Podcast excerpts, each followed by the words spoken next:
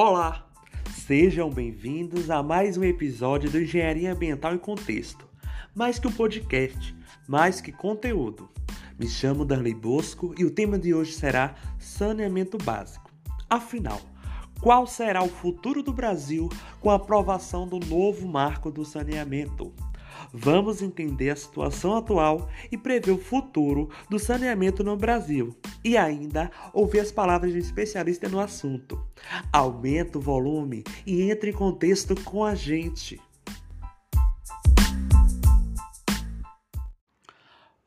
Para começar, você sabe o significado de saneamento básico e qual a sua importância para o país? Segundo o Instituto Trata Brasil, Saneamento é o conjunto de medidas que visa preservar ou modificar as condições do meio ambiente, com a finalidade de prevenir doenças e promover a saúde, melhorar a qualidade de vida da população e a produtividade do indivíduo e facilitar a atividade econômica. Ter saneamento básico é um fator essencial para um país poder ser chamado de país desenvolvido. Declarado pelas Organizações das Nações Unidas, a ONU, como direitos humanos fundamentais, o acesso à água limpa e segura e ao saneamento básico ainda segue como um sonho para muitos brasileiros. No Brasil, segundo o Sistema Nacional de Informações sobre o Saneamento, o SINIS, cerca de 33 milhões de brasileiros não têm acesso à água tratada e mais de 95 milhões não são contemplados com a rede de coleta.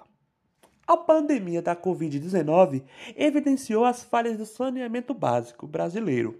Para poder ficar em casa na quarentena e lavar sempre as mãos, é preciso ter acesso à água encanada, o que nem sempre é o caso em um país onde muitos ainda dependem de carro-pipas e convivem com esgoto a céu aberto. Se a falta de acesso universal ao saneamento já era inaceitável em tempos normais, durante a pandemia a situação ganha contornos ainda mais dramáticos. E o novo marco? Você já ouviu falar sobre ele? Taxado como a nova esperança do Brasil em universalizar o saneamento básico, em junho de 2020 foi aprovado o novo marco do saneamento, como meta do governo federal em alcançar a universalização até 2033. Entre as principais mudanças trazidas pelo novo marco do saneamento estão a maior abertura do setor à iniciativa privada e o estabelecimento de metas para universalização do serviço. O intuito da entrada do setor privado é justamente permitir que as empresas privadas que possuem uma estrutura organizacional e financeira possam realizar o serviço de saneamento básico em regiões que não possuem este atendimento, além de proporcionar competitividade no mercado e alavancar melhorias aos usuários. Entretanto, o tema divide opiniões. Enquanto iniciativas para privatizar sistemas de saneamento avançam no Brasil, um estudo indica que esforços para fazer exatamente o inverso, ou seja, devolver a gestão do tratamento e fornecimento de água às mãos públicas, continua a ser uma tendência global crescente.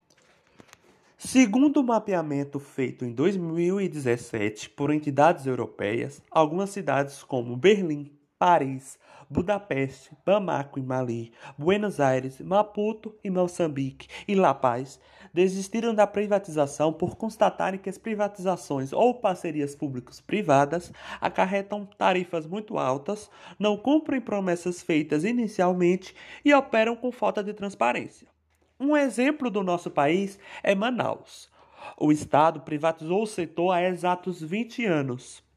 Duas décadas depois, apenas 12,5% do esgoto é coletado na cidade e cerca de 600 mil pessoas, o equivalente a 27% da população, não têm acesso à água. No ranking de 2018 do Trata Brasil para o Saneamento Básico, Manaus aparecia como a quinta pior cidade do país. Aproveitando o nosso bate-papo, quero convidar o professor Jonathan Sodré ele, que tem graduação em Engenharia Sanitária e Ambiental pela Universidade Federal da Bahia e mestrado em Meio Ambiente, Águas e Saneamento também pela Universidade Federal da Bahia, para responder algumas perguntas e trazer a sua visão e reflexão sobre o tema. A nossa primeira pergunta é: Em um país com uma forte desigualdade frente ao atendimento aos serviços de saneamento, a privatização seria a alternativa mais fácil para alcançar a tão sonhada universalização? Olá pessoal, tudo bem? É... Então, num país desigual como o nosso, é, os serviços privados do saneamento básico, na minha leitura e de alguns autores, é, eles vão acirrar ainda mais essas desigualdades e eu explico. Quando a gente trata o serviço de saneamento, né, como uma mercadoria, que é como um serviço privado, ele é enxergado no mercado, a gente passa a passa a trabalhar não na perspectiva do saneamento como saúde pública ou do saneamento como um direito humano, mas sim como um mercado, como um objeto que pode ser negociado a partir né, da questão econômica.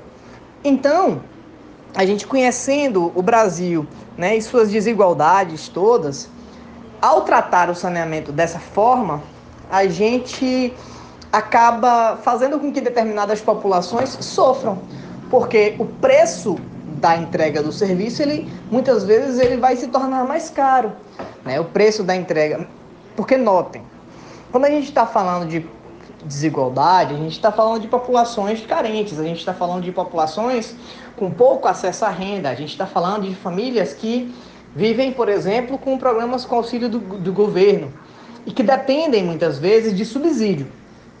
E dentro de uma lógica privada, de uma empresa que presta um serviço, ela não tem a perspectiva é, coletiva e social, ela quer ganhar o dinheiro, porque ela está vendendo o saneamento como mercadoria, ok? E aí a gente tem que enxergar o Estado dessa forma. De que forma que o Estado vai fazer isso? É o Estado, então, que vai ter que subsidiar este serviço para que essas empresas elas possam entregar né, a um preço módico? Ou essas famílias vão ser prejudicadas? E aí cabe uma outra discussão, né? Então, principalmente para aquelas famílias que não necessariamente, aí a gente tem que pensar, né? Que tem algumas famílias que não têm direito ao ter o benefício social, como Bolsa Família, por exemplo, e que vivem na informalidade. Né? Então, são motoristas de aplicativos, são pessoas que não têm é, trabalho formal, diaristas, enfim, e que, em muitos casos também, não têm acesso aos serviços públicos, né? aos benefícios sociais. Como é que você vai conseguir comprovar? E aí, então, o serviço do saneamento ele acaba se tornando mais caro. Então, essa privatização dos serviços ele acaba sendo mais caro porque também o valor do metro cúbico ele é mais caro. Alguns estudos falam de tem tarifas de 30% mais caras, entendeu? Então a gente precisa compreender que o saneamento privado, né, a lógica privada dos serviços de saneamento, ela é uma lógica que aumenta as desigualdades. Agora, faz, eu faço sempre uma discussão que isso não tira, tá? Isso não isso não omite da prestadora pública prestar um bom serviço. A gente sabe que em muitos casos ela não presta um bom serviço. Mas isso está atrelado com uma coisa relacionada à qualidade da entrega, está atrelado com algo de fiscalização e regulação, na qual a empresa privada também está sujeita. Então veja, por exemplo, Manaus, é um fracasso a prestação privada em Manaus, inclusive do ponto de vista de qualidade, tá? Cuiabá, da mesma forma. Então, existem uma série de prestadoras privadas que são fracasso, que não entregam o serviço na qualidade necessária que é para o serviço, entendeu? Então é esse ponto que a gente precisa trazer. Na sua opinião, de que forma o atraso em relação à universalização do serviço de saneamento no Brasil prejudica a saúde e a economia do país? Bom, é, essa questão do atraso, né, em relação à universalização do acesso, ela, vai, ela prejudica a economia e a saúde de diversas formas.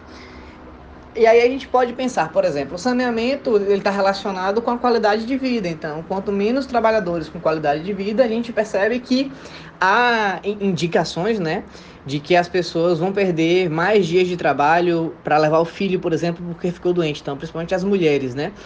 Então, saneamento ele impacta na questão do mercado de trabalho pelo fato das crianças ficarem mais susceptíveis à doença e a mãe ter que levar esse filho no médico. E aí tem esse ponto. Então tem muitos médicos também que ficam tratando a diarreia, né? Porque o médico, nós temos que lembrar que o serviço de saúde assistencial, né, assistencialista, ele trata a doença, né? E o serviço de saneamento ele previne as doenças. Né? Então ele leva, ele traz saúde para as pessoas. Então se uma criança, né, uma família vive numa, numa realidade onde você tem esgotos com o céu aberto, né? E aí a gente já tem uma fragilidade muito grande do ponto de vista econômico, né? Com as famílias que têm dificuldade alimentar, né? Que tem dificuldade por conta da nossa lógica hoje capitalista, enfim, de adquirir alimentos e tudo mais, a gente já começa a perceber que a ausência do saneamento, do saneamento impacta diretamente no desenvolvimento cognitivo. Então, tem alguns estudos também que indicam que a falta d'água, né, a falta de alimento impacta também na qualidade da educação que na educação que essas pessoas vão ter, tá? Então, a, a, a, o problema da universalização, ele traz justamente essa questão relacionada com a, a ausência da saúde e impacta também na economia. O que muda com o novo marco do saneamento? É importante aqui salientar que, na verdade, não é novo marco regulatório do saneamento. Isso é uma mensagem que é dita de forma equivocada né, no Brasil. É... O que é que acontece? Na verdade, é que nós temos o marco regulatório do saneamento, que é a Lei 1445 de 2007, e essas mudanças que nós tivemos agora em 2020, elas mudaram alguns pontos da lei. Ela não chega a ser uma nova lei, por isso que não é, pode ser chamado de novo marco regulatório. Ele é novo marco regulatório porque ele, as mudanças que foram feitas nele foram mudanças drásticas, certo? Na forma como os contratos eles são geridos, principalmente os contratos das prestadoras estaduais. Isso é importante deixar bastante claro. O que, é que eu quero dizer com isso? É, o problema do saneamento do Brasil é o modelo que a gente adotou. E aí é na minha opinião, né? Eu advogo dentro dessa teoria. O modelo que a gente adotou não é um modelo que seja sustentável, porque perceba, hoje a gente tem como, como é que esse serviço de saneamento, dentro da ótica da prestação, ele está ele tá inserido. Né? A gente tem uma empresa que presta os serviços de água e esgoto, majoritariamente estatal, tá? Nós temos uma outra empresa que presta o serviço de coleta de resíduos sólidos, majoritariamente privada, né? Em alguns municípios a gente tem também a prestação direta e tal, pela própria prefeitura. E nós temos o aspecto de drenagem, que está perdido aí, né, certo? Sendo prestado diretamente pela prefeitura. Qual é o problema disso tudo? Né? O problema é que a gente esquece da integralidade das ações, né? Então o saneamento ele acaba não sendo é, prestado, o serviço de saneamento acaba não sendo prestado de forma integral, inclusive, né, levando em consideração a própria lei do saneamento, porque quando você tem vários prestadores diferentes, você não consegue necessariamente, tá? São vários players para você poder discutir, trabalhar, enfim, e a prestação acaba ficando um pouco mais complexa. Outro ponto que vale aqui destacar, né, que essas mudanças na lei do saneamento básico, elas vieram justamente para é, quebrar as empresas as empresas estaduais de saneamento. Note que aqui eu não estou dizendo que as empresas estaduais de saneamento elas são um primor de serviço, né? Elas não são um primor de serviço, não é uma, não é uma prestação maravilhosa e tudo mais. Porém, cabe também salientar que apenas em 2007 que nós viemos ter, né, com a lei 11.445, viemos ter a figura dos entes reguladores, né? Então essa figura dos entes reguladores, eles é uma figura muito nova, tem 14 anos que existiu na lei e que depois começou a ser implementado. E tem muitos estados ainda que que estão capengando, né? Estão andando devagarzinho com o agente regulador. Então, notem, por exemplo, que há essa, essa problemática do ponto de vista de fiscalização e regulação do serviço de saneamento. E isso, obviamente, impacta na prestadora de serviço, entendeu? Então, independentemente da prestadora ser, por exemplo, pública ou privada, se o agente regulador for fraco, o serviço vai continuar sendo ruim, né? E aí eu trago uma outra visão. É, o modelo que a gente adotou de saneamento, como eu falei, separado nas componentes e tudo mais, é um modelo é, focado apenas na questão econômica, né? Porque quando a gente para para analisar que a, a, água e o esgoto é fácil de você medir, porque você tem como colocar um hidrômetro na, na, na residência e saber quanto de água que está né, entrando na casa das pessoas e medir um valor de quanto que vai ser gerada de esgoto a partir daquela água, que normalmente são os 80%, a gente consegue calcular. Mas como é que eu vou medir, por exemplo, uma tarifa de drenagem de forma eficiente, entendeu? Como é que eu vou medir a tarifa de coleta de resíduos? de forma eficiente. Então, é, é, importante a gente perceber que o modelo de saneamento que foi adotado é um modelo capitalista. É um modelo que foi para facilitar, na real, a, a, a sustentação econômico-financeira do serviço. E aí, quando vem essa mudança na lei do saneamento, ela não vem de fato pensando na, na universalização do acesso, pensando na melhoria dos serviços, não. Não vem nisso, não. Ela vem pensando exclusivamente em, porque a lei ela ataca exclusivamente essa fatia de mercado das empresas públicas, entendeu? Então a gente tem que entender justamente, a gente tem que perceber que não tem nada a ver, que não adianta ser público ou privado. Olha para Manaus, por exemplo, a empresa privada desde os anos 2000. Desde os anos 2000 é privado o serviço de saneamento lá. E Manaus é uma vergonha. Manaus é uma das piores capitais de serviço de saneamento. Porque, dentre outras questões, entra a lógica do capital, né? Entra a lógica de que uma empresa privada tem objetivo de ganhar dinheiro com a venda daquele serviço. Né? Então, é, é, é a lógica do capital, entendeu? E para que você possa ganhar mais dinheiro, você tem que maximizar os lucros e diminuir os custos. Uh, então a gente precisa entender que a mudança na lei de saneamento ela veio justamente com esse, com esse intuito. E essas mudanças não vieram para melhorar a vida no Brasil, não. Outro ponto que eu acho que, que vale a pena a gente explorar mudou essa questão do contrato de programa, facilitou o problema relacionado ao Plano Municipal de Saneamento Básico, né? Então, municípios hoje até 20 mil habitantes não precisam mais fazer plano de saneamento, isso é muito ruim para os serviços públicos. Por que, isso é muito ruim para os serviços públicos de saneamento? Porque são os municípios pequenos, que são mais de 70% dos municípios brasileiros, são até 20 mil habitantes. Então, ou seja, esses municípios que vão ficar, que já, já têm deficiência de recurso, já têm dificuldade de, de planejamento, de ter equipe para engenharia, né, de ter um, um, trabalho dentro dessa área, o que é que acontece? A gente está fragilizando um instrumento importante de participação social, um instrumento importante de planejamento, entendeu? Então, a lei ela não veio para pensar na universalização, não, ela veio para facilitar os serviços, principalmente das empresas privadas. Porque quando você tem essa questão do plano de saneamento ser feito de forma participativa, né, você acaba tendo que abrir o diálogo. E quando você tem que abrir o diálogo, você tem que ouvir as partes, você tem que respeitar a opinião dos outros, você tem que fazer de forma coletiva. E muitas vezes essas empresas elas não querem fazer isso. Aí é complicado. Professor, na sua visão como engenheiro sanitarista e ambiental, existem benefícios com a implementação desse marco? Colocando na balança vantagens e desvantagens. Quem ganha? Vamos lá. A, a, por, vamos pensar aqui em várias questões. A mudança no marco regulatório do saneamento, a única coisa que veio, veio só para ampliar a participação privada né, das empresas privadas na prestação dos serviços de saneamento básico, que, diga-se de passagem, não era proibido antigamente, nunca foi proibido né, só tinha um instrumento jurídico, que era a parceria público-público, que era mais priorizado. Mas nunca foi proibida a participação privada. E ela sempre existiu em todos os processos de saneamento. Né? Inclusive dentro das próprias empresas públicas, tá? Há muitas empresas privadas que prestam serviços para as empresas públicas. Por exemplo, as, uh, os projetos de saneamento todos são feitos, a maioria, por empresas privadas contratadas por empresas públicas. A prestação de serviços terceirizados, como manutenção, enfim, é, suprimento de, de peças e materiais, todos eles são feitos pela iniciativa privada. A única fatia grande do mercado que a iniciativa privada não estava inserido, assim, de grande porte, que foi essa fatia, na verdade, que eu, essas mudanças na lei do saneamento vieram trazer, foi justamente a fatia de a fatia do, da prestação propriamente dita do, do serviço, entendeu? Então, vamos lá.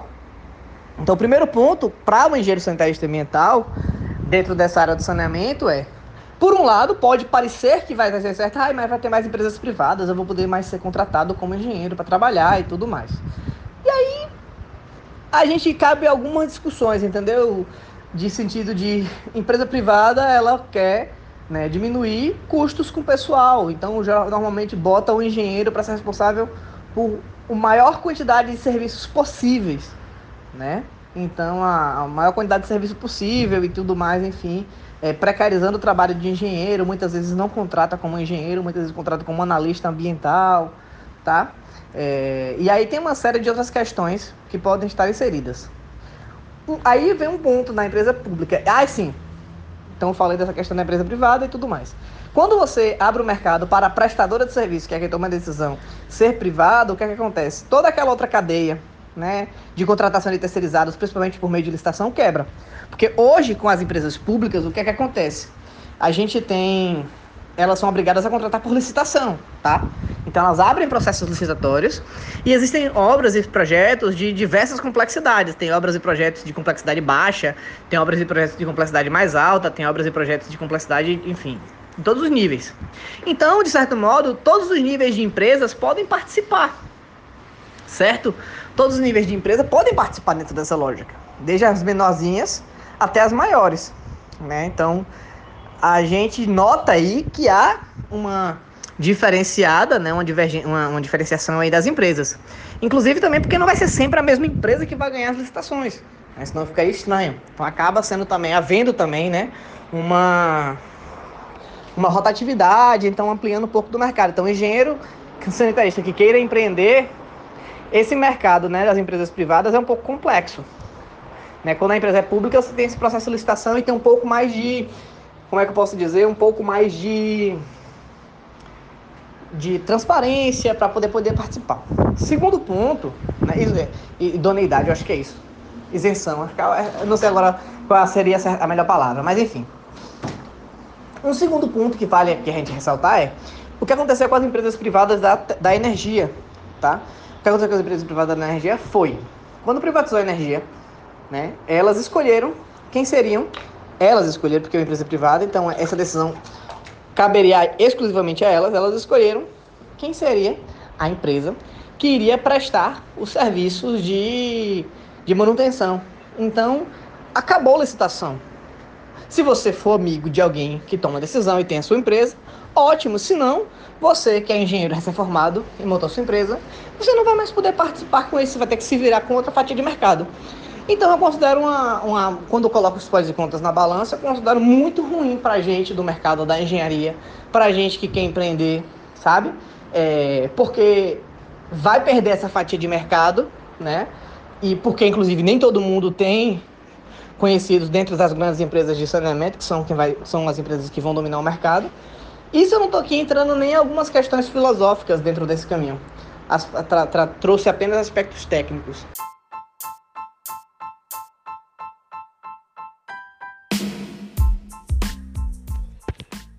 Então é isso, pessoal. Vamos agradecer ao nosso parceiro de sempre, o professor Jonathan Sodré. Espero que tenham gostado desse nosso momento e contexto. E se você gostou do episódio, compartilhe com os amigos, colegas, familiares e ajude a garantir o instruindo de cada dia. Fique atento às nossas redes sociais que em breve estaremos postando mais conteúdo. Um abração e até a próxima!